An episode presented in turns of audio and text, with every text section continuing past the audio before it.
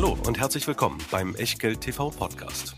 Bevor es gleich losgeht, beachtet bitte unseren Disclaimer auf der gleichnamigen Unterseite auf www.echtgeld.tv.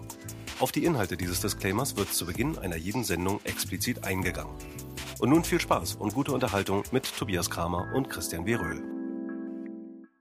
Herzlich willkommen aus Berlin, herzlich willkommen aus der Stadt mit einem guten und einem nicht so gut dastehenden Bundesligisten. Herzlich willkommen aus der Stadt mit zwei schlechten Regierungen und herzlich willkommen aus der Stadt mit einer guten Börsensendung und damit herzlich willkommen bei Echtgeld TV.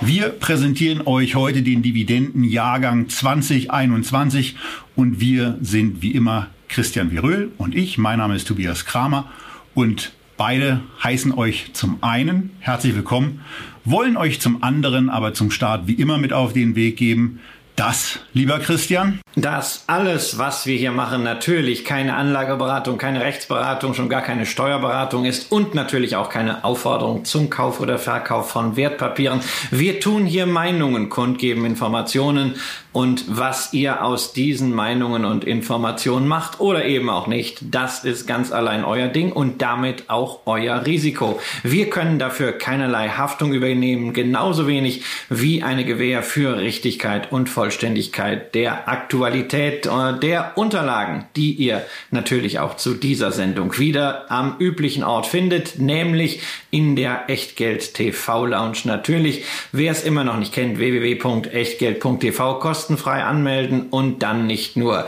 die Dokus zu den einzelnen Sendungen dort bekommen, sondern natürlich auch die Mails, mit denen wir zu Sendungen einladen oder zu sonstigen Aktionen. Und heute geht es um deutsche Dividendenaktien, um deutsche Dividenden kassieren und damit um das, was Christian zusammen mit einer Interessenvertretungsorganisation und mit einer Hochschule seit einigen Jahren zusammen auf die Beine stellt mit seiner Marke Dividendenadel. Dieses Dreigestirn gibt seit mehreren Jahren die Dividendenstudie heraus, Christian. Und das hat auch dieses Jahr stattgefunden. Alle Unterlagen dazu werdet ihr im Nachgang zur Sendung auf Echtgeld TV finden.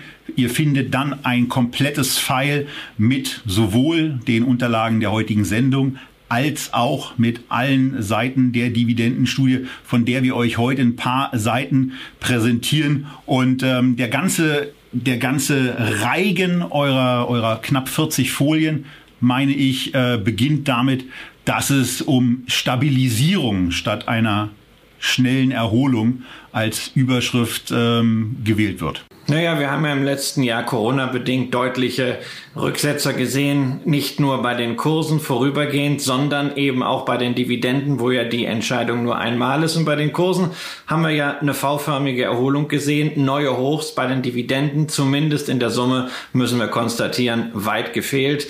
Da gibt's eine Stabilisierung, fünf Prozent mehr bei DAX, MDAX und SDAX Unternehmen in der Summe.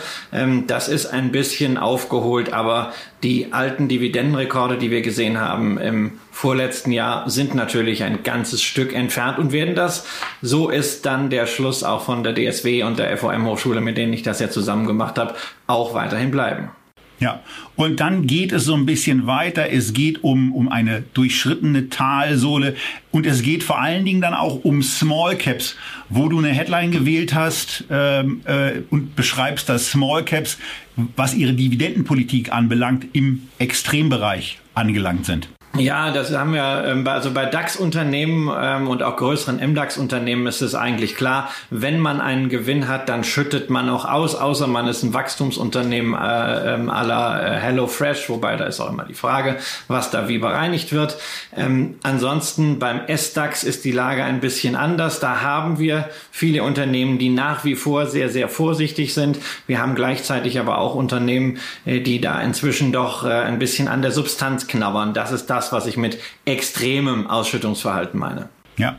Und ähm, es geht dann auch weiter. So schwache Erholung ist ja im Grunde genommen auch schon ein Statement in einer Überschrift. Ähm, ist das nicht auch dadurch begründet, dass die Gewinnentwicklung jetzt auch nicht unbedingt so war, äh, dass die Dividenden schon quasi voraus allen angehoben werden sollten? Naja, also wir müssen ja schon sagen, im letzten Jahr vor etwa zwölf Monaten, das war ja dann die Zeit, wo Hauptversammlungen verschoben wurden, neue Gewinnverwendungsvorschläge für virtuelle Aktionärstreffen rausgekommen sind. Da ähm, sah es ja noch so aus, als wenn uns auch gesamtwirtschaftlich der Himmel auf den Kopf fällt. Ähm, und da muss man ja wirklich sagen, wenn man sich insgesamt die börsennotierten Firmen anschaut mit den Jahresabschlüssen, die jetzt schon vorliegen, das ist nicht so schlimm gekommen wie während des ersten Lockdowns befürchtet. Das mag für weite Teile des Mittelstands und insbesondere auch der Selbstständigen anders aussehen, aber die Zahlen waren in vielen Branchen gar nicht so schlecht. Natürlich gibt es einige Unternehmen, die nachhaltig unter der Pandemie immer noch zu leiden haben. Auch frühere Dividendenfavoriten wie eine CTS Eventim, wie eine Sixt, wie eine deutsche Euroshop, wo man sich auch die Frage stellt, inwieweit da nicht eine Basis des Geschäfts jetzt weitergehend disruptiert wird. Aber im Großen und Ganzen muss man sagen, es kam nicht so schlimm wie erwartet. Und insofern ist es auch klar, dass das eine oder andere Unternehmen jetzt ein bisschen was nachholen kann. So, ein bisschen was zur Darstellung. Ähm, und das ist ja auch ein Thema, was du in deinem Buch damals besonders intensiv thematisiert hast, ist das Thema, was bei der Dividende eben auch eine wichtige Rolle spielt. Also dieses gesamte Spannungsfeld, wie sehen eigentlich die verschiedenen Einflussfaktoren aus? Und äh, das hast du ja auch nochmal thematisiert.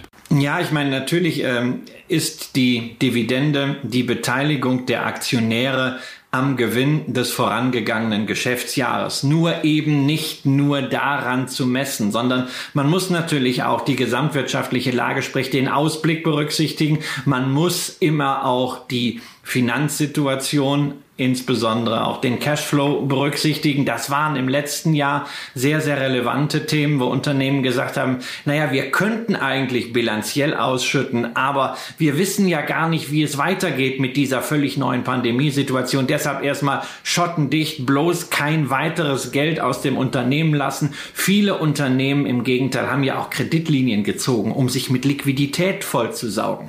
Ähm, und dann haben wir bereits im letzten Jahr einen Punkt erwähnt, der ja jetzt auch sehr aktuell ist in der Diskussion, nämlich dass Dividenden auch gesellschaftlich irgendwie verargumentierbar sein müssen. Sprich, Stakeholder Value spielt da eine große Rolle. Und wir haben ja gerade die Diskussion bei Unternehmen, die unterschiedliche Formen von Staatshilfe erhalten haben, sollen, dürfen, können die ausschütten.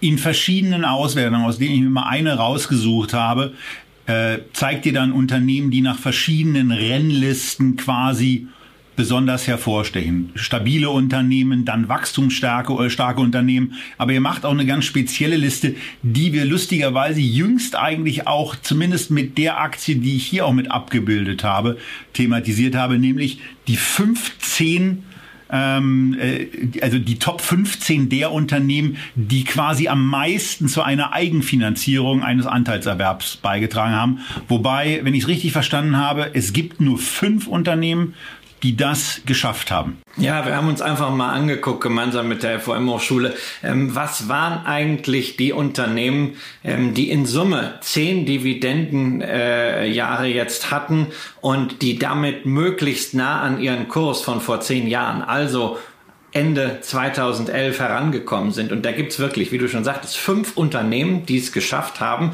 durch Dividendenzahlungen von zehn Jahren den Kurs Ende 2011 komplett zu refinanzieren. Wer also Ende 2011 diese Aktie gekauft hat, ähm, der hat heute eigentlich ja sozusagen nur Gewinne laufen, denn er hat diese Aktien zumindest in der Bruttobetrachtung komplett abbezahlt mit Dividenden. Fünf Werte sind das. Einen davon hatten wir schon in der äh, Versicherungssendung, nämlich äh, die Hannover Rück. Zwei weitere haben wir heute hier. Das ist natürlich nicht unbedingt eine Analyse, die nach vorne gerichtet ist. Die beschreibt eigentlich eher die Vergangenheit. Aber es ist natürlich auch wichtig, weil sehr häufig werden Dividenden von Anlegern ja als irgendwie, ja, so ein bisschen wahrgenommen, was da halt aufs äh, Konto kleckert und eigentlich braucht man es nicht. Aber weil man sieht, dass natürlich vielleicht die einzelne Zahlung gar nicht so maßgeblich ist. Aber wenn die Dividende kontinuierlich kommt, wenn sie denn auch entsprechend dynamisch angehoben wird, wie wir das ebenfalls gesehen haben bei der Hannover Rück, dann gibt es eine große Wahrscheinlichkeit, dass man dann ähm, nach irgendwann, vielleicht nicht immer nach 10 Jahren, aber auch nach 15 Jahren, nach 20 Jahren als Langfristanleger seinen Einsatz rausbekommt und äh, dann ist man natürlich besonders entspannt, was Kursschwankungen angeht. Und deswegen ist es ja auch so wichtig, früh anzufangen und sich einen Stock aufzubauen, der dann fortlaufend Dividenden äh, kassieren lässt, so dass man dann auch wirklich cool bleiben kann. Ja, und nicht ganz in die Liste geschafft haben es die Allianz, die ist knapp vorbeigeschrammt mit 98 Prozent Ausschüttung ganz regulär. Aber die Sixt-Aktie hat es eben nicht geschafft, weil sie im letzten Jahr dann sich dafür entschieden hat, das Geld lieber im Unternehmen zu behalten und ähm, äh, für Sicherheit in der Unternehmensfortführung zu sorgen, als äh, für die, den sicheren Cashflow bei den Aktionären. Von daher sind sie bei 97 Prozent stehen geblieben, aber dafür haben sie auch nur acht Jahre benötigt. Genau, also zwei Dividenden, nämlich diese und die letztjährige, sind ja gar nicht dabei. Ähm, aber das zeigt eben auch diesen Langfristblick. Und wenn das Grundsätzliche beim Unternehmen stimmt, und wir haben das bei Sixt ja mehrfach beleuchtet, ähm, dass man alles getan hat, um sich in dieser Situation zu stabilisieren, dann kann man als Aktionär, der lange genug dabei ist, trotzdem hier auch entspannt bleiben. Und das lebt ja niemand besser vor als der jetzt ausscheidende Vorstandsvorsitzende und Großaktionär Erich Sixt. So, Hannover Rück hatten wir euch mit auf den Weg gegeben. In der Studie, in der Komplettfassung findet ihr auch noch eine andere Case Study zu dem Unternehmen, äh, zu dem wir auch gleich kommen. In eins, zwei, drei äh, in drei Unternehmen. Das dritte Unternehmen, was wir vorstellen, ist das andere selbsttragende Unternehmen, was wir euch hier vorstellen wollen. Und ähm, naja, Maschinen gibt's eben auch. Und da kommen wir auf ein Thema, was uns im zweiten Teil dieser Sendung, wir werden diese Sendung in zwei Teile teilen, auch nochmal begegnen wird dass nämlich die Dividende ein sehr wirksames Instrument nach vorne gewandt ist, aber man eben auch mal sehen muss, dass die Performance bei, beim DAX als, äh, als Index eben auch wirklich nur aus der Einbeziehung der Dividende stammt. Denn ganz lange Zeit hat es der DAX als Kursindex berechnet nicht geschafft, sein altes Hoch, 21 Jahre alt, zu übertreffen. Das gelang ihm dann letzte, vorletzte Woche das erste Mal. Und ähm, ja, das ist auf der Grafik auf der zweiten Grafik auf dieser Seite auch nochmal abgetragen, Christian. Ja, und da ist mir natürlich auch die linke Seite sehr wichtig, nämlich diese Betrachtung der realisierten Dividendenrendite, der sogenannten Yield on Cost. Das ist ja etwas, was viele von euch bei Einzelaktien auch machen. Das kann man ebenso für den DAX machen, denn auch die DAX-Dividende lässt sich in Indexpunkte umrechnen. Und da sieht man dann, man muss lange genug dabei bleiben und auch dann hat man eine Yield on Cost, die sich verdreifachen kann. Und das soll's mal zur Dividendenstudie gewesen sein. Alle Unterlagen bekommt ihr in der Echtgeld TV Lounge die Unterlagen dieser Sendung mit den entsprechenden Charts und auch mit den Unternehmenszahlen, die wir von Guru Focus gezogen haben, aber eben auch alle Slides aus der diesjährigen Dividendenstudie. Die älteren Studien oder natürlich auch die Studie ganz alleine gibt's auf dividendenadel.de De.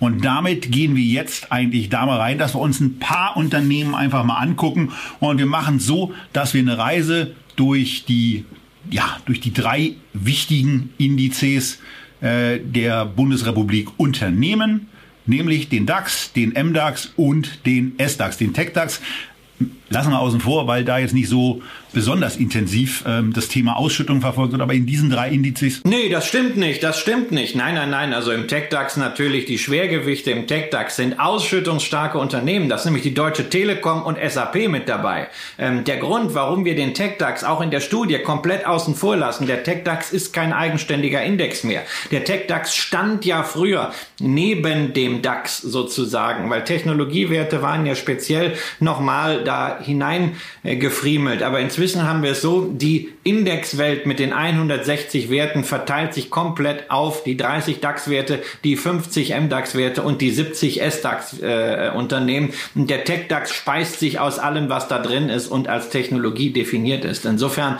ist der Tech-DAX äh, quasi ein Supplement irgendwie, ähnlich wie der DAX Plus Export oder der DAX Plus Maximum Dividend, aber er ist kein eigenständiger, ein Segment definierender Index. Das ist der Grund, weshalb ihr den Tech DAX da auch bei uns in der Studie nicht finden werdet. Hattet ihr den Tech DAX denn früher drin? Ja, natürlich, natürlich weil diese Gesamtheit von 160 Indexwerten war immer diese Konstante und früher brauchtest du halt für 160 äh, 30, 30 plus MDAX plus SDAX. Äh, und seit diese Neusegmentierung des deutschen Aktienmarktes erfolgt ist, haben wir den TechDAX natürlich da rausgenommen, weil sonst würde es die Zahlen verzerren.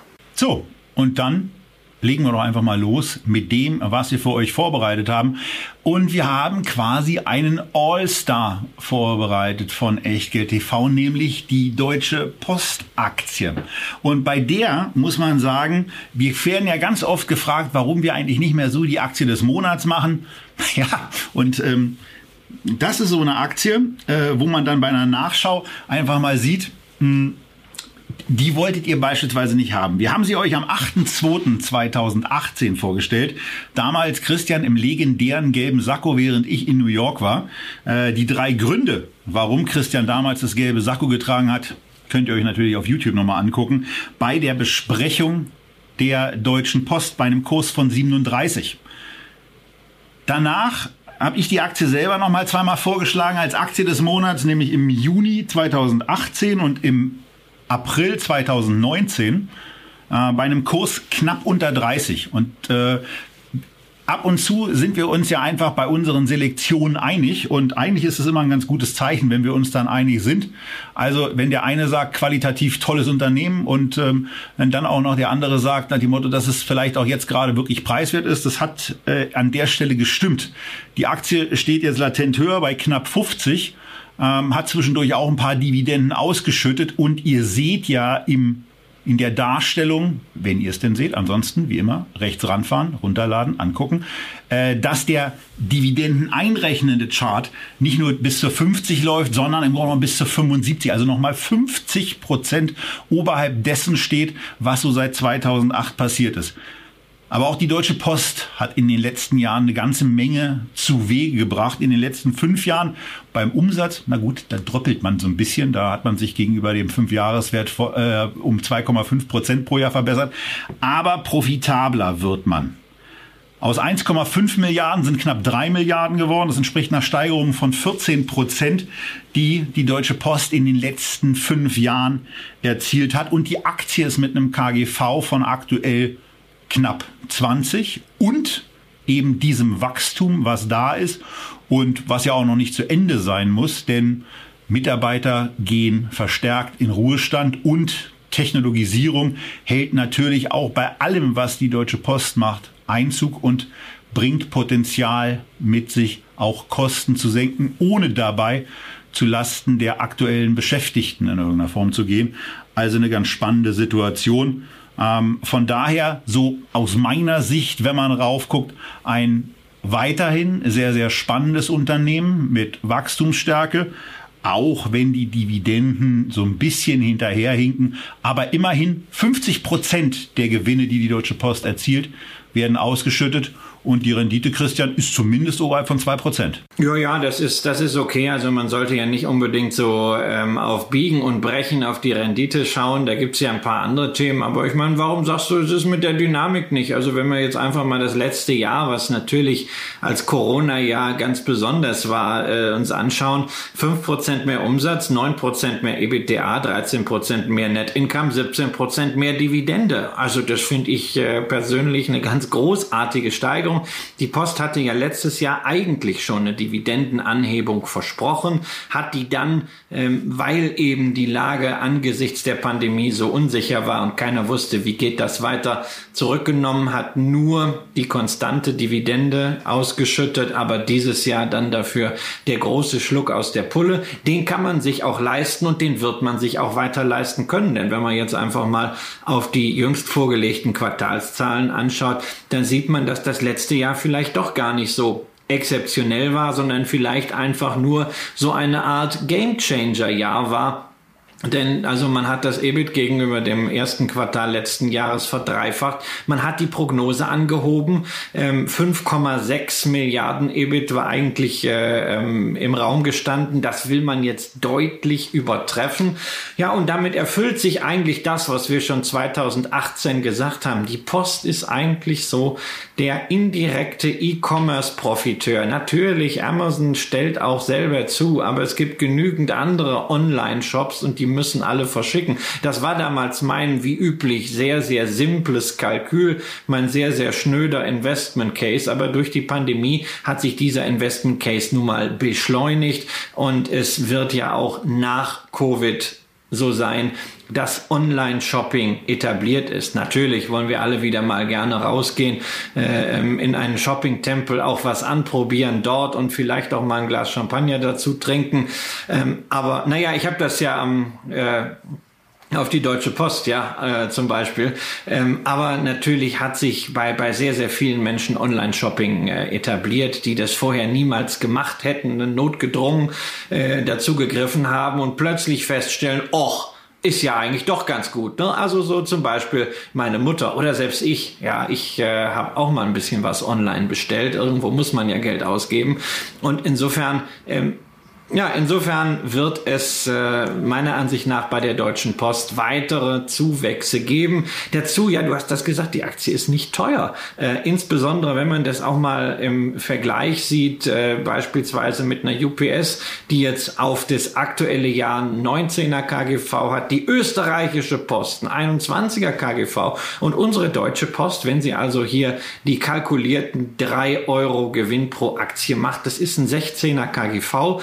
Das inzwischen bei einem Unternehmen, was am Kapitalmarkt auch nach einigen Ruckeleien angekommen zu sein scheint, was inzwischen auch wieder sauber kommuniziert, gerade jetzt im Zuge der Prognosen, auch unter Covid, das war sehr, sehr ordentlich. Und diese Stabilität, das wollen wir ja auch nicht vergessen, äußert sich auch daran, wir haben jetzt zwölf Jahre ohne Dividendensenkung bei der Deutschen Post und immerhin acht Prozent durchschnittliches Dividendenplus. Das ist genau das, was ich an einem Dividendenwert, wie man es immer so schön nennt, so sehr mag. Deswegen für mich die Deutsche Post nach wie vor ein Kauf. So, und das ist deswegen ganz spannend, weil auch wenn man, wenn man auf diese Zahlen, die wir euch anzeigen, nochmal genauer guckt, dann richtet euren Blick doch mal auf die Nettomarge, insbesondere die Nettomarge im vierten Quartal 2020. Da zeigt sich nämlich, dass es da offensichtlich auch noch wirkliche, klar, Spitzen gibt. Da wird ja auch extrem viel verschickt, aber 6,8 Prozent. Und das zeigt so ein bisschen, wohin die Reise geht. Und nur mal so zur Einordnung, wenn es gelänge, die Marge auf 7,5 und ich rede noch nicht mal von einem Umsatzwachstum zu erhöhen, dann reden wir hier über 5 Milliarden Euro Nettogewinn, immerhin zwei Drittel mehr. Und wenn es gelänge, auf 10 Prozent zu kommen, das ist ein Wert, den ich nach dem, was ich hier in den Zahlen sehe, finde ich unrealistisch halte, dann geht es um 6,7 Milliarden. Das wären um die 5 Euro Gewinn pro Aktie.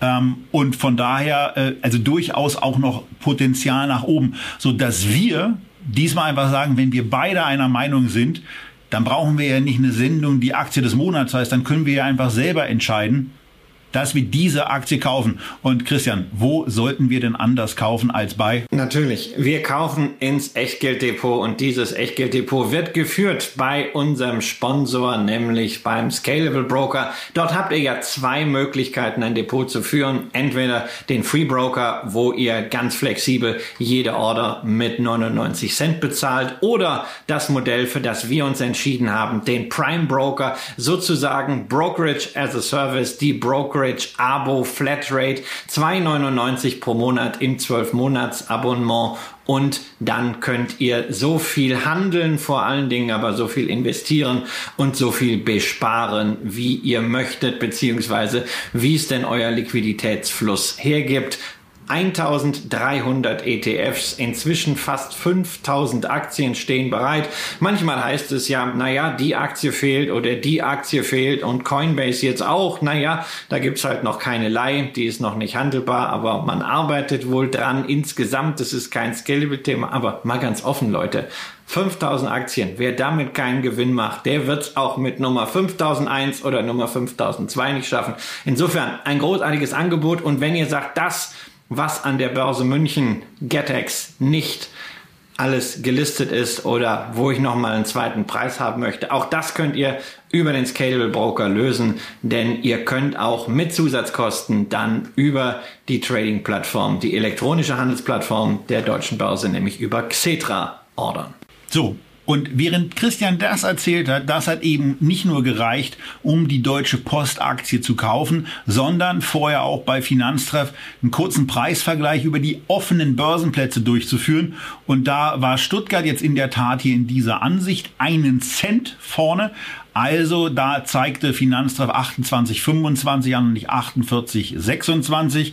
Ich habe, wie ihr vielleicht gesehen habt, im Scalable Broker 48,27 eingegeben, um jetzt auch schnell ausgeführt zu werden, um nicht wieder so eine Limit Order da vor mich hinzutragen. Und von daher seht ihr daran eben auch, dass es dann einfach geht. Aber dass dieser Preisvergleich auch Sinn macht, denn gelegentlich kommt es eben auch vor, dass da möglicherweise mal eine Situation ist, wo einem der Spread oder auch der angebotene Briefkurs, also den Kurs, der Kurs, zu dem wir jetzt sofort kaufen können, nicht passt. Und dann kann man ein Limit setzen, dann kann man auch mal einfach abwarten und dann würden wir im Zweifelsfall auch nicht innerhalb der Sendung die Deutsche Post kaufen. So, das zu diesem Wert. Aber mit dem DAX, Christian, sind wir noch gar nicht durch. Denn wenn man eine deutsche Post benutzt, um sich etwas schicken zu lassen, dann kommt es in einer Wohnung an oder in einem Haus. Aber in der Wohnung ist deswegen besser, weil die nächste Aktie, die wir besprechen, die deutsche Wohnen ist oder wie ich du ja ganz gerne gesagt hast.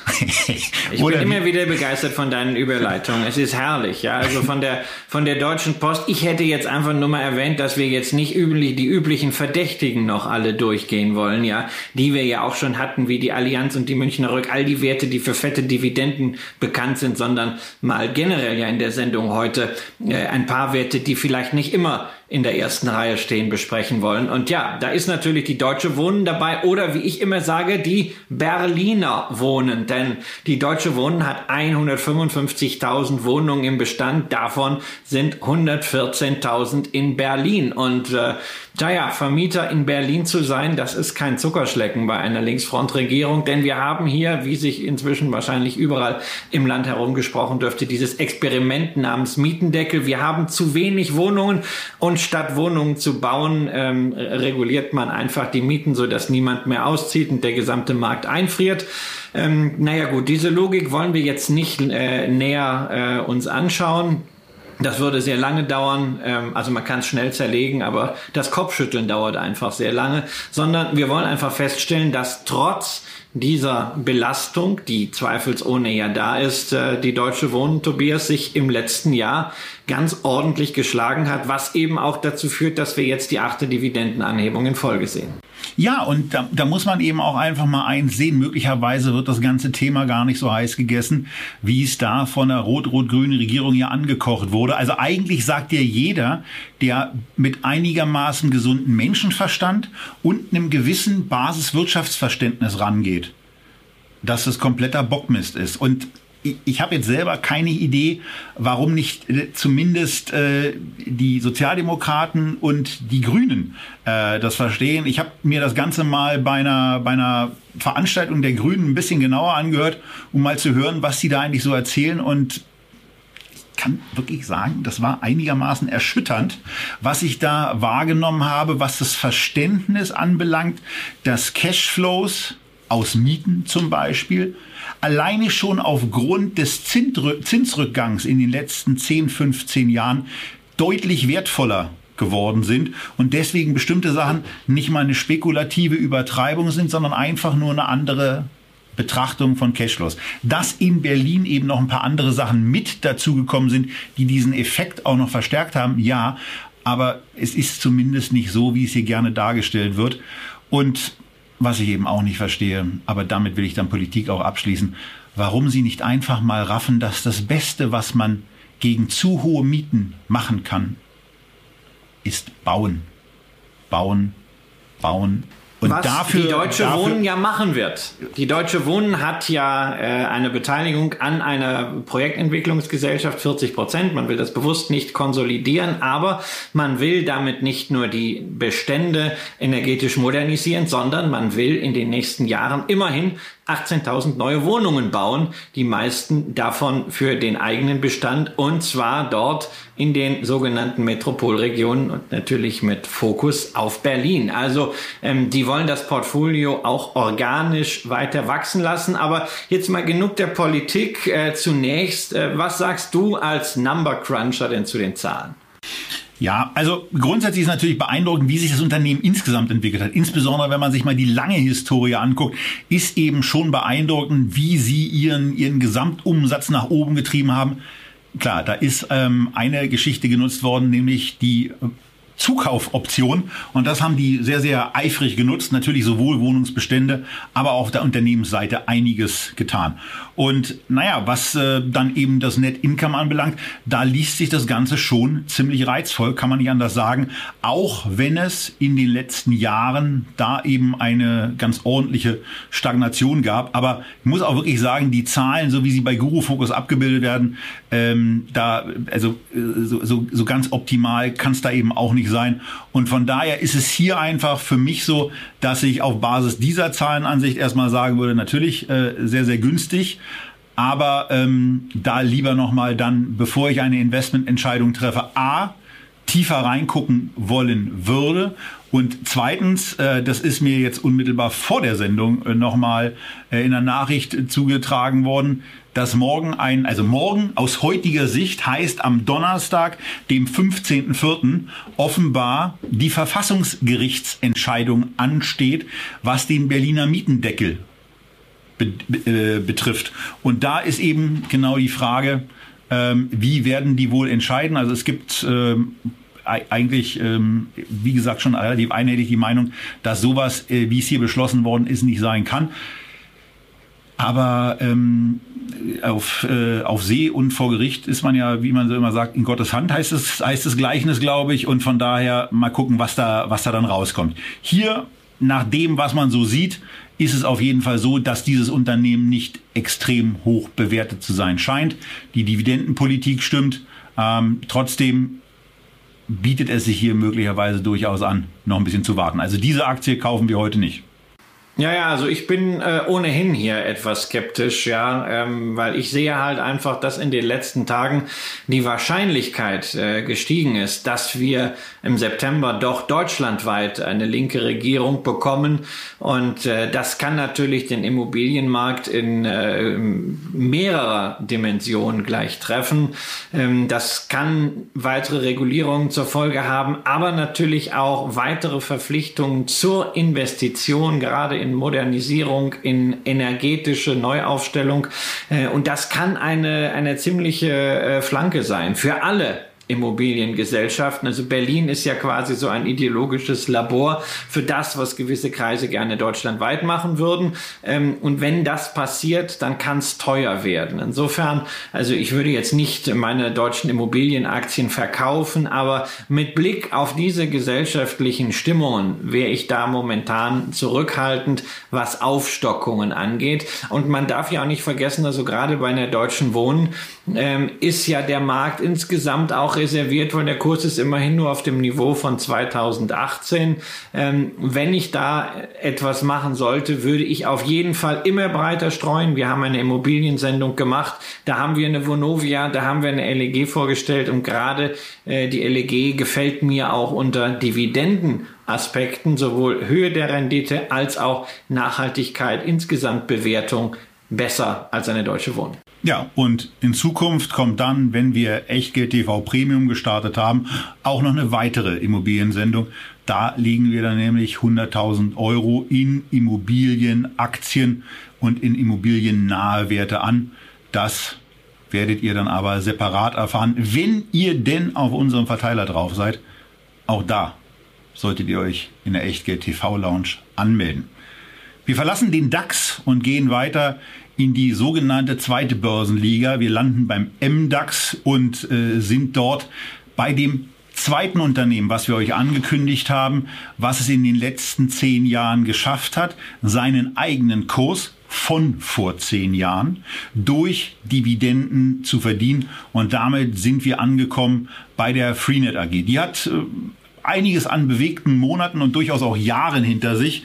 Und äh, wenn man da reinguckt in die Zahlen, dann ist es relativ schnell so, dass man bei isoliertem Blick auf das letzte Jahr, auf das Jahr 2020, ein bisschen strahlt, denn da steht auf einmal eine Nettomarge von knapp 22 Prozent, nachdem es doch im Vorjahr noch 6,5 Prozent waren. Und man denkt sich im ersten Moment, oh klasse, und dann fällt einem wieder ein, oh oh, da war was nämlich ein Unternehmensverkauf, Christian. Genau, man hatte sich äh, vor einigen Jahren in der Schweiz an einem Telekommunikationsanbieter beteiligt, an Sunrise. Ähm, irgendwann hatte man dann festgestellt, hm, also diese Beteiligung wirft zwar ganz nett Dividende ab, aber eigentlich, da man das Ganze mit Schulden bezahlt hatte, ähm, würde man es ganz gerne wieder los. Ist natürlich ein Problem, wenn das jeder weiß, dass man sowas gerne loskriegen würde. Insofern hat man lange gebraucht, bis man es losbekommen hat, aber irgendwann kam ein Private Equity Riese äh, gemeinsam mit Liberty von John Malone und hat ein Angebot vorgelegt für Sunrise. Und das war dann für äh, Freenet äh, einen Deal, der ein Volumen von über einer Milliarde hatte. Und äh, das ist sozusagen für die Bilanz und auch für die Aktionäre der viel diskutierte Gamechanger gewesen, denn man konnte endlich mal ein bisschen von den Schulden runterkommen. Man ist von 2,45 Milliarden runter auf 1,6 Milliarden immerhin, aber da bleibt ja noch was übrig. Man hat also angefangen, Aktien zurückzukaufen und da wären wir beim Oberthema der heutigen Sendung. Man zahlt wieder Dividende. Und zwar nicht nur die 1,50 Euro, die es vorletztes Jahr gab, sondern obendrauf nochmal ein Bonus von 15 Cent. Also 1,65 gibt es insgesamt, nachdem die Dividende ja im letzten Jahr ausgefallen war. Bis auf eine Mindestzahlung von 4 Cent, was ja einer dieser Fälle war, wo man sagte, na ja, da gibt's Unternehmen, die sind in gewisser Hinsicht rein wirtschaftlich in der Kommunikation auch mal ein bisschen dankbar dafür, dass da sowas wie eine Pandemie ist, auf die man alles schieben kann, weil es wäre für Freenet ohnehin an der Zeit gewesen, diese üppige Dividende mal ein Jahr auszusetzen. Jetzt hatte man auch noch einen Grund dafür und jetzt hat man sich mit Sunrise etwas entschulden können, man kann den Aktionären wieder etwas liefern, man will das aber auch im nächsten Jahr wieder zahlen können, obwohl jetzt schon also der Free Cashflow ohne Sunrise nicht ganz ausreichen würde, um diese Dividende zu zahlen, die immerhin rund acht Prozent vom Kurswert ausmacht. Ähm, Tobias wird mir aber jetzt hoffentlich erklären, was denn außer dieser Ankündigung weiter fette Dividenden rauszuhauen. Dafür spricht, eine Freenet-Aktie Aktie zu kaufen? Die Hoffnung. Die Hoffnung auf nicht nur Stabilität, sondern auch auf Wachstum.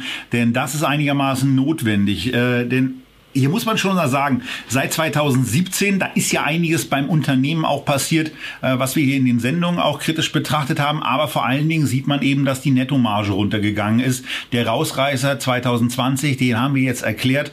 Und von daher muss man aus meiner Sicht da erstmal skeptisch sein, äh, dass die diesen Dreh wieder hinbekommen, auch zu einem Nettomargenwachstum zurückzukehren. Ähm, also von daher drängt sich da ein Kauf aus meiner Sicht trotz der, trotz der vermeintlich günstigen Bewertung im Moment nicht so unbedingt auf. Andere sagen es ja viel drastischer noch als Tobias. Andere schmeißen einfach mal ein Drittel ihrer Position auf den Markt. Und zwar nicht irgendwer, sondern der größte Aktionär von Freenet, Flossbach von Storch, war mit 14,89 Prozent beteiligt und hat in den letzten Tagen eine Stimmrechtsmeldung gemacht. 9,93 hat man nur noch. Also 5 Prozent sind da mal weg. Und äh, ja, man hat da vielleicht Gewinne mitgenommen oder auch einfach mal das Gesamtexposure, was ja schon ordentlicher Klumpen war, ist ja nicht alltäglich, dass Flossbach irgendwo größter Aktionär ist, ein bisschen reduziert. Und wenn du sagst, na ja, Hoffnung, und Stabilität, da fallen mir zwei Dinge. Eins, erstens, bei der Geldanlage will ich nicht hoffen, da will ich eine reale Perspektive haben und stabil Naja, also Stabilität, stabil ist ja das Wort des Jahres, wenn man die Kommunikation von Freenet nimmt. Die jüngste Veröffentlichung zu den Zahlen enthält, ich habe es durchgezählt, weil es fiel mir irgendwie auf, 13 Mal das Wort stabil. Stabil ist halt da eine andere Bezeichnung äh, für Stagnation. Das ist natürlich jetzt auch nicht das wahnsinnige Wachstumsgeschäft, kontinuierlich Mobilfunkverträge neu abzuschließen, Hardwareverträge zu machen, aber es sollte ja auch eigentlich ein paar Wachstumstreiber geben, wie zum Beispiel Waipu TV. Da hat man auch Kunden gewonnen, 164.000 im vergangenen Jahr, aber gleichzeitig bei Freenet TV gingen 119.000 verloren. Und wir reden über ein Pandemiejahr. Und da hat man es nicht geschafft, mal mit einem solchen Online-Streaming-TV richtig durchzustarten, à la Disney oder aller Netflix zumindest von den Wachstumsraten her absolut ist das natürlich nicht möglich. Und die also, Steigerung, Christian, die Freenet da erzielt hat, die dürfte ja im, im Tagessteigerungsbereich bei Netflix gelegen haben oder ja, an den guten Tagen auch bei ja. Disney. Und da fragt man sich, ist das, äh, macht, macht das alles Sinn? Insofern haben wir es hier mit einer Firma zu tun, bei der alles darauf ausgerichtet ist, diese letztendlich nehmen wir mal den Bonus raus, 1,50 Euro Dividende irgendwie zu zahlen. Das muss mit dem operativen Geschäft, was da ist, funktionieren vom Cashflow her, auch in einer neuen Welt mit 5G, wo ja nochmal die Karten neu gemischt werden.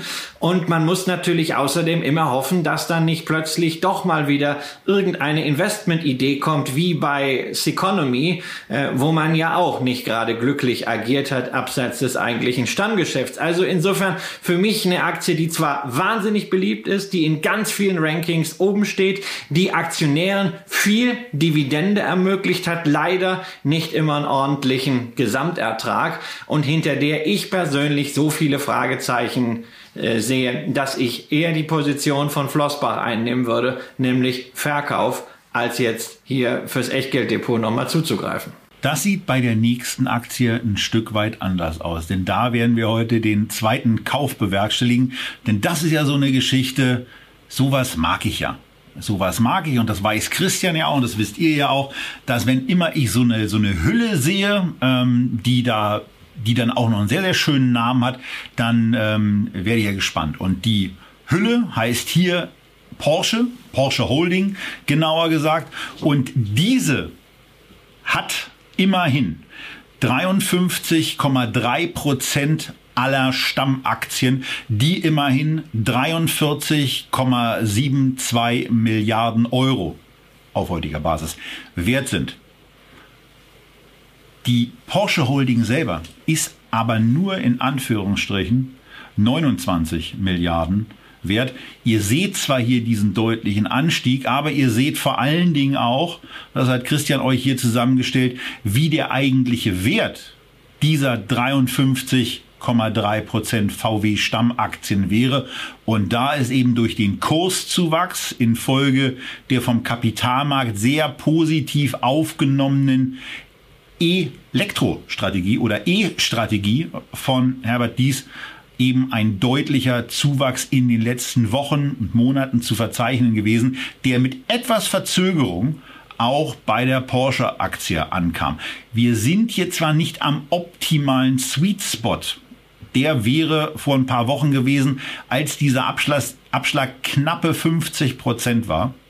Aber wir sind immer noch in einem Bereich, wo die Aktie ein Drittel unterhalb des Wertes ihrer wertvollsten Beteiligung notiert. Und man muss ja auch dazu sagen, Christian, das ist ja noch gar nicht alles. Es ist ja nicht nur so, dass Ihnen 53,3 Prozent der Stammaktien oder 31,4 Prozent des gesamten Aktienkapitals gehören. Da gibt's ja quasi auch noch so ein paar kleinere Optionen, kostenfrei obendrauf, die auch irgendeinen Wert haben werden. Aber die Kernargumentation für mich und damit werde ich jetzt auch in die Ordermaske rübergehen, während Christian euch ein bisschen was zur Porsche aus seiner Sicht erzählt. Ähm, diese, diese Optionen mit den weiteren Beteiligungen, die ist ja auch was. Eine davon ist ja jüngst auch an die Börse gegangen, richtig? Ja, ja, das ist äh, jüngst ein, ein Startup, wo Porsche in einem niedrigen einstelligen Prozentbereich beteiligt ist, nämlich Aeva, über einen SPAC, also ganz modern an die Börse gegangen, momentan zwei Milliarden wert. Naja, für sich genommen ein Riesending, aber wenn du da so ein Aktienpaket rumliegen hast von Volkswagen, äh, was 43 Milliarden wert ist und du hast hier irgendwie ein paar Prozente von zwei Milliarden, äh, das sind etwas andere Größen. Größenverhältnisse bei der Familie Porsche und deswegen also Börsengang von Naeva, ähm, Börsengang von äh, Mark Forge, der auch in diesem Jahr erfolgen soll, sowie diese 100% Tochter PTV Group, die sich auch im Bereich von Verkehrsdienstleistungen und Software bewegt, immerhin 100 Millionen Euro Umsatz macht. Das ist alles ganz nett, aber ähm, das ist im Grunde äh, für die Kursentwicklung nicht relevant. Relevant ist sicher, wenn man solche Betrachtungen einstellt, dass äh, Porsche keine Schulden hat, also sondern sogar noch Geld auf der hohen Kante, dass die Porsche Dividende natürlich sich nach der Dividende vom größten Asset richtet, also von den Volkswagen Stammaktien. Volkswagen schüttet erneut eine Rekorddividende aus. Da sagt man jetzt was? Ein Autobauer, der eine Rekorddividende ausschüttet. Ja, es ist so in absoluten Zahlen. Allerdings Porsche, äh, Volkswagen hat traditionell sehr, sehr niedrige Ausschüttungsquoten. Es sind auch jetzt nur 25 Prozent. Das heißt, man kann also durchaus den Aktionären einen Rekord geben. Gleichzeitig aber bleibt genügend Geld übrig an Free Cashflow, um es wieder zu reinvestieren in die große Elektrooffensive, die Herbert dies ja nicht müde wird, auch medial entsprechend zu untermauern. Und was mir nochmal ganz wichtig ist, wenn wir über Porsche sprechen, Tobias hat es am Anfang mit der Hülle umschrieben, die Aktie heißt Porsche Auto Holding Vorzüge auch noch. Es hat nichts damit zu tun, dass da irgendwie Sportwagenmanufaktur drin wäre, sondern das war mal drin, inzwischen ist es umstrukturiert und der wesentliche Zweck von Porsche ist eben das Halten dieser 53,3 Prozent der Stammaktien an der Volkswagen AG, unter der als hundertprozentige Tochter die Porsche AG hängt, sowie auch einige andere Marken. Es ist also kein Investment in irgendwie Porsche Sportwagen, sondern es ist ein nach aktuellen Kursen rabattiertes Investment in Volkswagen und man hat eigentlich zwei Investment Cases. Einerseits ja, die Annäherung vielleicht, dass dieser Holding-Abschlag von 35 zumindest mal ein bisschen zusammenschmilzt. Irgendwas wird es immer geben. Alleine wenn er auf 25 zusammenschmelzen würde, wäre ja auch schon mal relativ was gewonnen. Aber natürlich zweitens das absolute Kalkül, dass Volkswagen weiter kräftig aufholt, operativ und an der Börse natürlich insbesondere gegenüber Tesla. Wer sich erinnert an unsere Tenberger Sendung im Jahr 2019, da war ich so wahnwitzig und habe neben vier, naja, eher klassischen Kandidaten eine Turnaround-Wette platziert. Das war just Volkswagen. Ähm, da liege ich ganz gut im Rennen. Das ist natürlich noch lange kein Tenberger, aber die ersten Schritte sind gemacht und wenn es hinterher 300 oder 400 Prozent sind, würde ich mich auch nicht beklagen. Aber die Aktie hat Musik, sie hat Fantasie und deshalb, Tobias, kommt sie jetzt ins Scalable Depot. Genau, und da ist sie auch schon angekommen. Und man muss bei dieser Fantasie schon noch ein bisschen drauf eingehen, warum äh, da diese Fantasie durchaus angebracht ist und warum Christian da eben kein Fantast ist. Ähm, denn so ein bisschen Porsche kauft man sich ja quasi schon. Also über die Bande halt, über die Bande der Volkswagen-Aktie, die ja Eigentümer von Porsche ist und nebenbei eben auch noch Lamborghini und äh, Bugatti und Ducati und Bentley und Audi und Seat und Volkswagen gehört ihnen übrigens selber auch. Also äh, Skoda ist auch noch mit dabei und das ganze Gedöns mit den Nutzfahrzeugen, wo sie den Schritt gemacht haben, den ich hier in irgendeiner Sendung auch schon mal formuliert hatte, dass es eigentlich total schön wäre, gerade auch aufgrund dieser irrwitzigen Bewertung von Ferrari, zumindest die Porsche Aktie wieder an die Börse zu bringen, um ebenso wie die Porsche Holding mit der Volkswagen Aktie zusätzliche Bewertungsreserven auch über die Wiederaufnahme der Kapitalmarktnotiz von Porsche zu erhalten. Da kann man 10, da kann man von mir aus auch 24,9 Prozent nachdem sie sich das erste Mal verdoppelt hätte, dann platzieren. Aber diese, diese Luxusmarken werden ja, wie wir in verschiedenen Sendungen auch durchaus kontrovers besprochen haben, ja zu mitunter abstrus hohen Preisen gehandelt. Und äh, Ferrari ist ein Beispiel dafür. Und was Ferrari kann, kann Porsche schon lange. Von daher ist es eigentlich eine Möglichkeit, da ein bisschen stärker aktiv zu werden. Ähm, mit Audi geht man ja gerade den umgekehrten Weg. Äh, ist auch verständlich von, von der Volumensseite her. Aber bei Porsche oder äh, vielleicht auch so einem, so einem kleinen, kleinen Italo-Konglomerat, Ducati, Bugatti, Lamborghini, ähm, könnte man zumindest auch noch dieses Thema zusätzliche Bewertungsfantasie äh, am Kapitalmarkt platzieren. Oder wie siehst du das, Christian? Nein, also ich habe das ja immer äh, gesagt, dass so ein, so ein Spin-off eine großartige Geschichte wäre. Und wenn du Porsche als eine Marke äh, abspaltest, äh, das hätte natürlich auch weltweit ein, ein äh, ganz besondere Strahlkraft. Das würde auch besser passen, als wenn man, wie du das im Vorgespräch gesagt hast, irgendwie aus, aus Bentley und äh, Bugatti und Lamborghini so eine Luxusgruppe macht. Ja, das erinnert mich dann sehr an diese Premier Automotive Group, die es mal irgendwann mit Jaguar gab. Da war Wolfgang Reitz der Chef. Das hat am Ende nicht funktioniert. Also vor allen Dingen dann hinterher so Bentley mit Lamborghini. Da muss ich dann sagen, aua, es tut weh. Aber Porsche wäre eine, wäre eine Option. Vielleicht ist da auch noch nicht die letzte Messe gelesen. Wir sind auf jeden Fall mit der Porsche Holding, den Vorzügen jetzt sozusagen mit im Boot, was die Familie Porsche angeht, die ja die Stammaktie hält, die beiden Stämme äh, Porsche und Piech, ähm, wie sich Volkswagen weiterentwickelt. Und sie haben halt auch abseits möglicher Werthebungen einfach operativ nach Meinung vieler Menschen, die weitaus mehr von Elektromobilität verstehen als ich, scheinbar einiges richtig gemacht und haben jetzt zumindest einige Ansatzpunkte dafür, warum sie vielleicht den Abstand, den Rückstand ein bisschen aufholen könnten. Naja, und wer sich sagt, diese 60, 65 Prozent in etwa, die wir seit dem Investment und seit der Vorstellung, die, die, die Christian gemacht hat von der Volkswagen-Aktie, ich hatte die ja damals im Echtgeld TV-Depot auch umgesetzt, ähm, wer das vielleicht verpasst hat, der kann jetzt quasi zu einem etwas, zu einem etwas höheren Preis als wir damals die Volkswagen-Aktie gekauft haben, über Bande und über die Porsche Holding AG äh, zu etwa 120 Prozent unseres damalig umgerechneten Kurses, Pi mal Daumen, ähm, einsteigen und sich an der hoffentlich stattfindenden Erstarkung dieser deutschen Automobilmarke erfreuen. Und ähm, ja, um Daimler und BMW müssen wir uns dann nochmal ein andermal kümmern, aber nicht heute. Und damit verlassen wir Porsche, damit verlassen wir auch den MDAX und ähm, sind eigentlich auch da wieder so ein bisschen, also wenn man den Firmennamen hört, Christian, dann denken wir, also dann komme ich ja zuerst eigentlich, dass ich an die 80er denke und an zwei Sachen, nämlich an einen sensationellen Song von Falco und zweitens an einen der großartigsten Filme, äh, den ich meine, dass es gibt, insbesondere die Vertonung der Komposition des Requiems ist hochgradig zu empfehlen. Mit all dem hat Amadeus Fire aber gar nichts zu tun. Da geht's um ein vermeintlich schnödes, aber von Amadeus sehr, sehr stabil betriebenes Geschäft im Bereich Menschen, im Bereich Personal.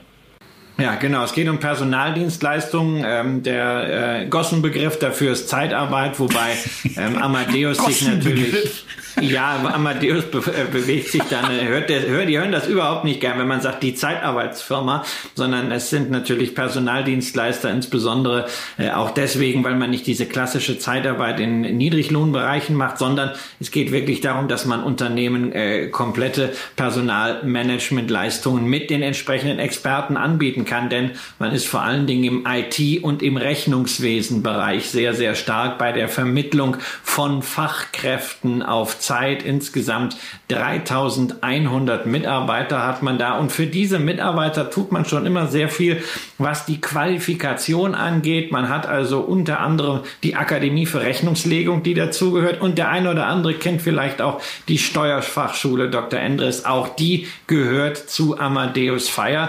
Und diese klassische Bildungstradition mit Blick auf die eigenen Mitarbeiter, die hat man vor gut anderthalb Jahren dann mal so richtig ausgebaut mit einer Übernahme eines Bildungsdienstleisters, nämlich Comcave, der vor allen Dingen tätig ist in der geförderten Qualifikation. Und dann gab es mit GFN eine weitere, Entwick äh, eine weitere Akquisition im Bereich der Bildungs- und Wissensentwicklung.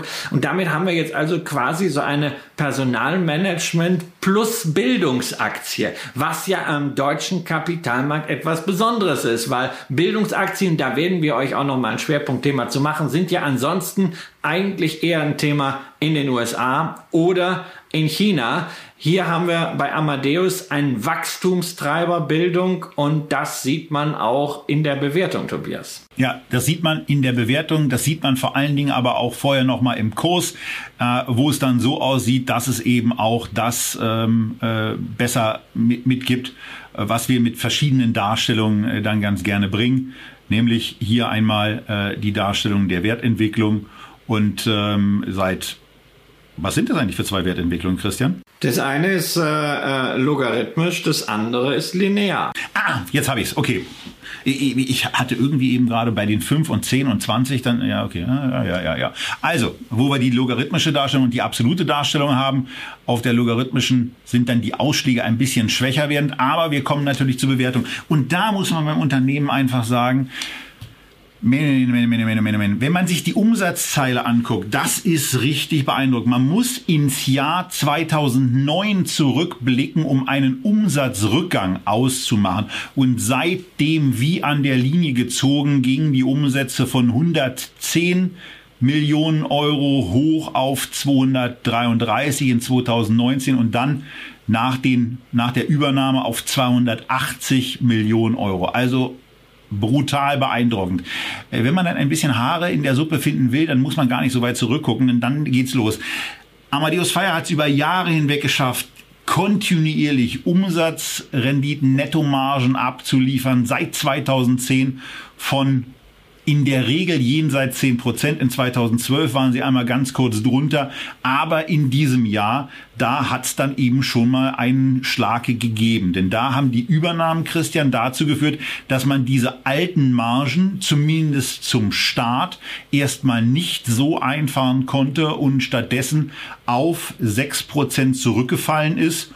Und ähm, der Aktie hat es nicht so richtig viel angehabt äh, bis dato. Naja, du darfst ja nicht vergessen, es gab auch noch sowas dazu, das nannte sich Corona. Äh, und der erste Lockdown war natürlich für ein Unternehmen, das Mitarbeiter sozusagen vermietet, äh, eine ganz besondere Herausforderung, weil man natürlich einerseits vermeiden musste, dass sich sowas wiederholt wie 2009, als natürlich viele Verträge dann irgendwie äh, gekündigt wurden oder nicht weiter verlängert wurden und Amadeus äh, wirklich auch da einen Rücken Rückgang zu verzeichnen hatte.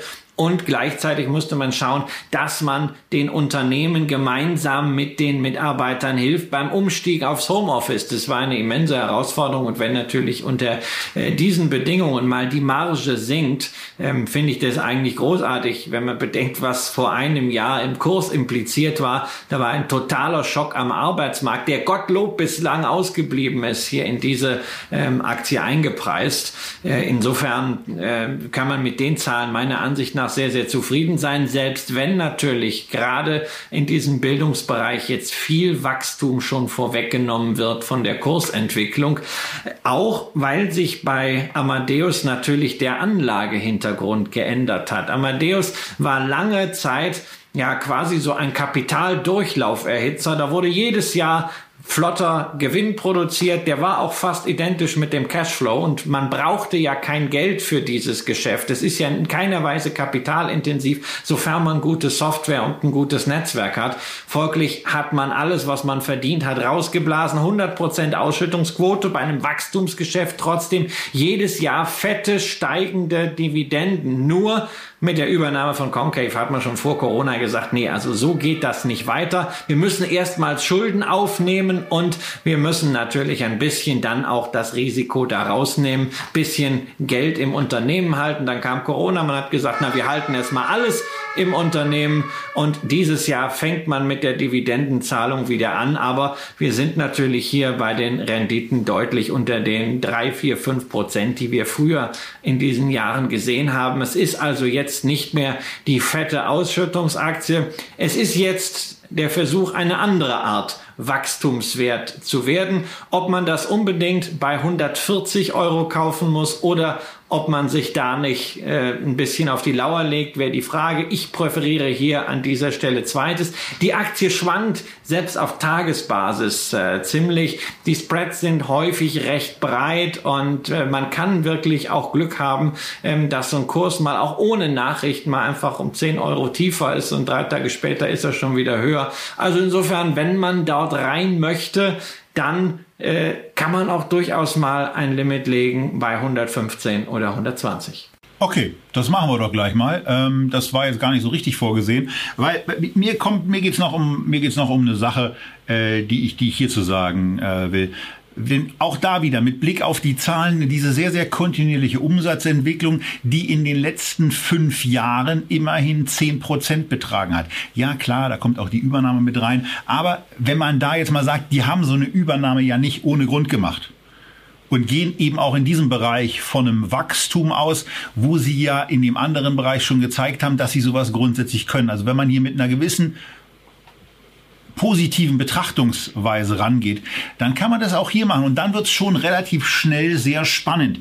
Denn äh, wenn es Amadeus Fire gelingt, dieses zehnprozentige Wachstum zu halten, dann bedeutet das für 2021 308 Millionen Euro Umsatz. Und wenn man dann eben wieder zurückkommt in den alten Rentabilitätsbereich, dann reden wir hier eben über 31 Millionen bis hoch bei 12 Prozent 37 Millionen Euro Ertrag, die dabei rauskommen. Äh, das entspricht umgerechnet einem Gewinn pro Aktie im Bereich von 6,90 Euro, 7 Euro. Und dann ist die Aktie gar nicht so teuer. Und das Spannende auch hier, auch wieder beim Blick in die Quartalszahlen. Ja, ihr seht, wie Corona gewirkt hat, insbesondere im Juni 2020, als die Nettomarge auf drei Prozent gefallen ist. Aber eine sehr, sehr schnelle Erholung schon im September auf 6,7 und es ging direkt weiter im Dezember auf 8,4 Prozent. Und von daher ist der Trend, den dieses Unternehmen einnimmt, gerade bei dem im zumindest im dritten Quartal, auch von der Bundesregierung mit großer Wahrscheinlichkeit nicht zu vermeidenden Wiedererstarken der inländischen Wirtschaft, auch damit zu rechnen, dass auch Amadeus Fire auf den alten Wachstumskurs wieder zurückkehren kann. Und dann gibt's da das eine oder andere an Chance. Und das können wir ja mal in der Tat versuchen mit einer Limit Order, die wir dann aber ruhig mal auf Xetra platzieren, Christian, äh, umzusetzen. Und ähm, ja, das kann man hier durchaus mal machen bei einem solchen Nebenwert. Ja, ähm, da bietet sich das an. Du hast äh, eben die Bundestagswahl erwähnt und äh, das äh, dritte Quartal. Das ist natürlich auch ein Thema bei Amadeus Fire, nicht nur bei Deutsche Wohnen. Alles, was mit Personalmanagement zu tun hat, äh, ist stark getrieben von Arbeitsmarktregulierung, braucht ein gewisses regulatorisches Umfeld. Das ist sicherlich ein Risikofaktor für Amadeus Fire, der durch diese Investition in den Bildungsbereich vielleicht nicht mehr ganz so gravierend ist wie früher, aber immer noch für das Geschäft äh, eine ein latente Bedrohung darstellt. Und mit Blick auf die Bundestagswahl muss ich halt sagen, ich hätte gern dieses Risiko halt in irgendeiner Form prämiert. Und deswegen kaufen wir nicht zu 140, sondern Tobias gibt jetzt entsprechend ein Limit ein. Genau, ich nehme mal die 120, weil das war in meinem, ich war ganz überrascht von deinen 115, äh, aber 120 hätte ich selber auch gesagt, ähm, die du als zweites gesagt hast. Und ich finde, damit sind wir dann auch, äh, wären wir dann auch gut mit dabei. Vielleicht klappt Wenn es nicht klappt, ne, das ist ja immer das Thema, was wir ja auch sagen. Wenn es die eine Aktie nicht wird, wird es die andere. Ähm, das ist auf jeden Fall ein tolles Unternehmen. Da würden wir uns freuen, wenn wir zu diesen 120 rankommen. Und ähm, von daher platzieren wir das eben einfach mal und halten euch irgendwie auf dem Laufenden, was da so passiert, ob das klappt, ob es nicht klappt werdet ihr dann erfahren. Im Moment sind wir eben bei 140, also ein ganz gutes Stück davon weg. Und ähm, ja, wir genau. halten euch müssen auch da damit leben, dass wir unter Umständen das Limit halt dann nochmal neu einstellen müssen, denn wenn die Dividende dann gezahlt wird, äh, werden am Ex-Tag ja, wie ihr wisst, die Limite gelöscht, weil es wäre ja dann eine so eine Verzerrung mit dabei. Das will man nicht, deswegen werden Limite rausgenommen. Bedenkt das bitte auch immer, wenn ihr selber Limite einsetzt. Ihr solltet darüber in der Regel eine Benachrichtigung erhalten. Aber bei so vielen Benachrichtigungen, die man unter Umständen bekommt, hier eine Dividende, da ein Limit, äh, dort ein Split, ja, da kann schon mal was verloren gehen. Also guckt vielleicht auch regelmäßig einfach in der App nach. Da seht ihr ja auch entsprechende Symbole, wo noch Limite offen sind, auch wenn keine Position daneben steht. Und wenn ihr da irgendetwas vermisst, wo ihr eigentlich doch ein Limit geben wollt, dann guckt euch das mal näher an und packt das noch rein. So, jetzt haben wir also zweimal digital direkt gekauft bei Scalable. Wir haben eine Limit Order verlegt. Das ist ja im Versandhandel, glaube ich, nicht so richtig möglich, Christian. Also, dass ich mir irgendwelche Sachen bestelle und vorher sage, den Fernseher nehme ich beispielsweise erst, wenn er nicht mehr 1000 kostet, sondern wenn er bei 700 ja, angekommen das ist. Das würde die Prozesse aus dem Takt bringen. Na, es gibt sozusagen. Dienste, die ja. machen sowas. Es gibt Preisalarme. Ja. Bei günstiger.de war das, glaube ich, so. Oder anderen Sachen. Also, eigentlich wäre es aber möglich. Noch nicht, aber noch nicht bei Takt. Noch genau. nicht bei Takt, denn Takt ist ist natürlich digital unterwegs, aber kann da sicherlich noch den einen oder anderen Zahn zulegen. Die Pandemie war da sicherlich ein Katalysator, ein Beschleuniger, aber da geht noch was. Wer oder was ist Takt? Ja, einer der wichtigen B2B-Versender und B2B-Händler für Büroausstattung, für Industrieausstattung und Gastrobedarf in Deutschland, aber auch in Europa und in den USA. Ein Unternehmen, das zwar nur in Anführungszeichen im S-DAX aktiv ist, aber international aufgestellt ist, denn 42 Prozent vom Umsatz macht man immerhin in Nordamerika, nur 22 Prozent in Deutschland und insgesamt hat man dabei halt verschiedene Markenstrategien. Bei einigen sind tatsächlich noch Vertreter im Einsatz, die also rumfahren zu den Unternehmen.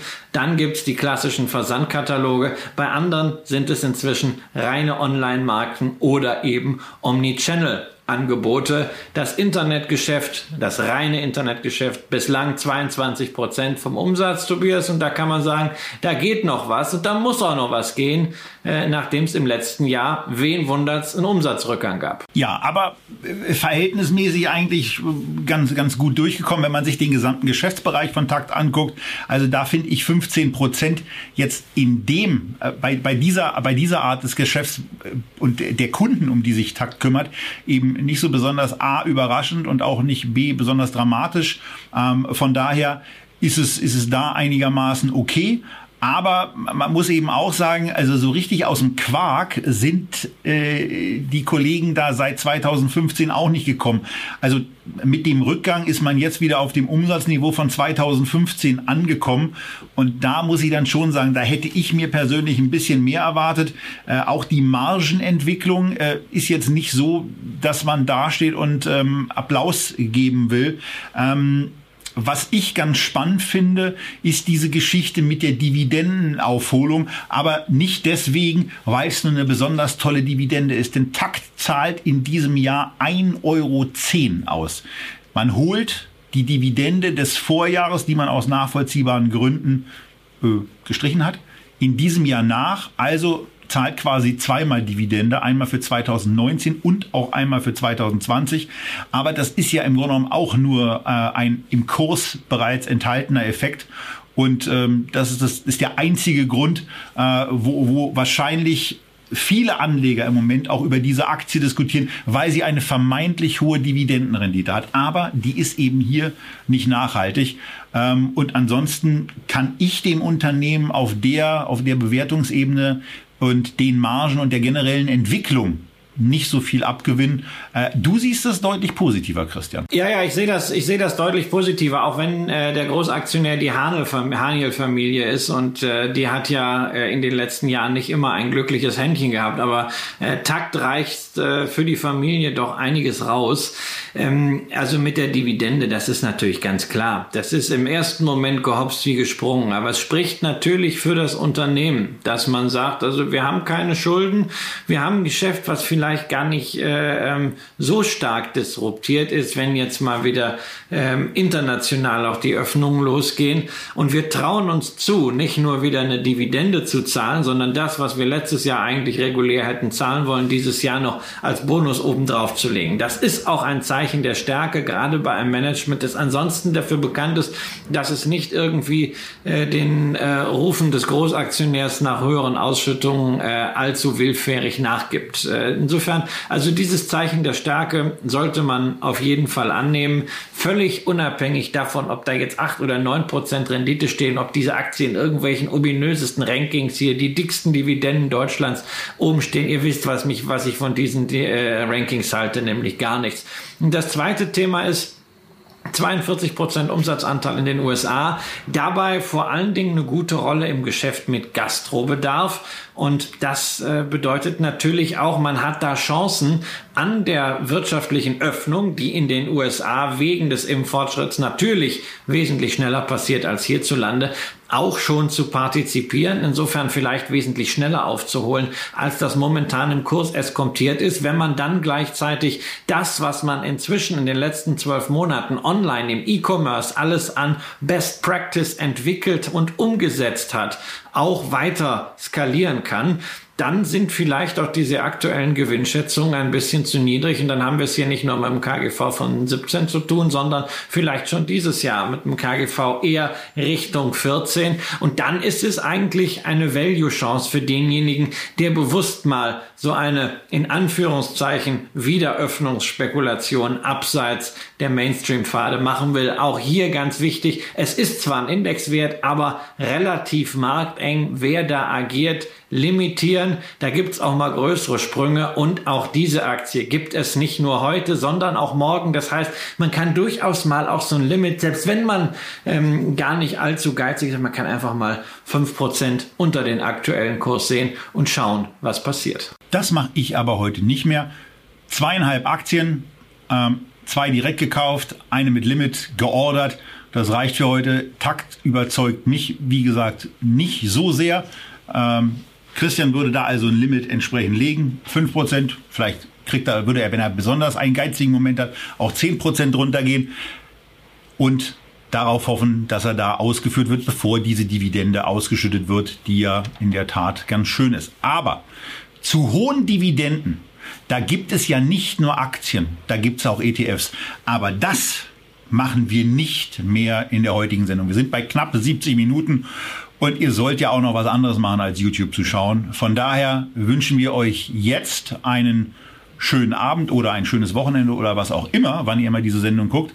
Und vertrösten euch auf die zweite Folge von unserer Dividendensendung, die auf YouTube dann schon am Dienstag, also am Freitag wird dieses Format ja ausgestrahlt und am Dienstag darauf werden wir den, den zweiten Teil bringen, wo es um zwei ETF-Lösungen, deren Sinn ähm, oder auch Unsinn geht und wo ihr euch dann entscheiden könnt, wie ihr in Dividendenaktien aus Deutschland investieren wollt. Das war's für heute und jetzt und wir sehen uns dann bei dem zweiten Teil von Dividenden 2021 wieder wünschen euch wie immer, bleibt gesund, nehmt das eine oder andere mit aus dieser Sendung und vielleicht auch in euer Depot auf. Und wir sehen uns beim nächsten Mal wieder. Tschüss aus Berlin.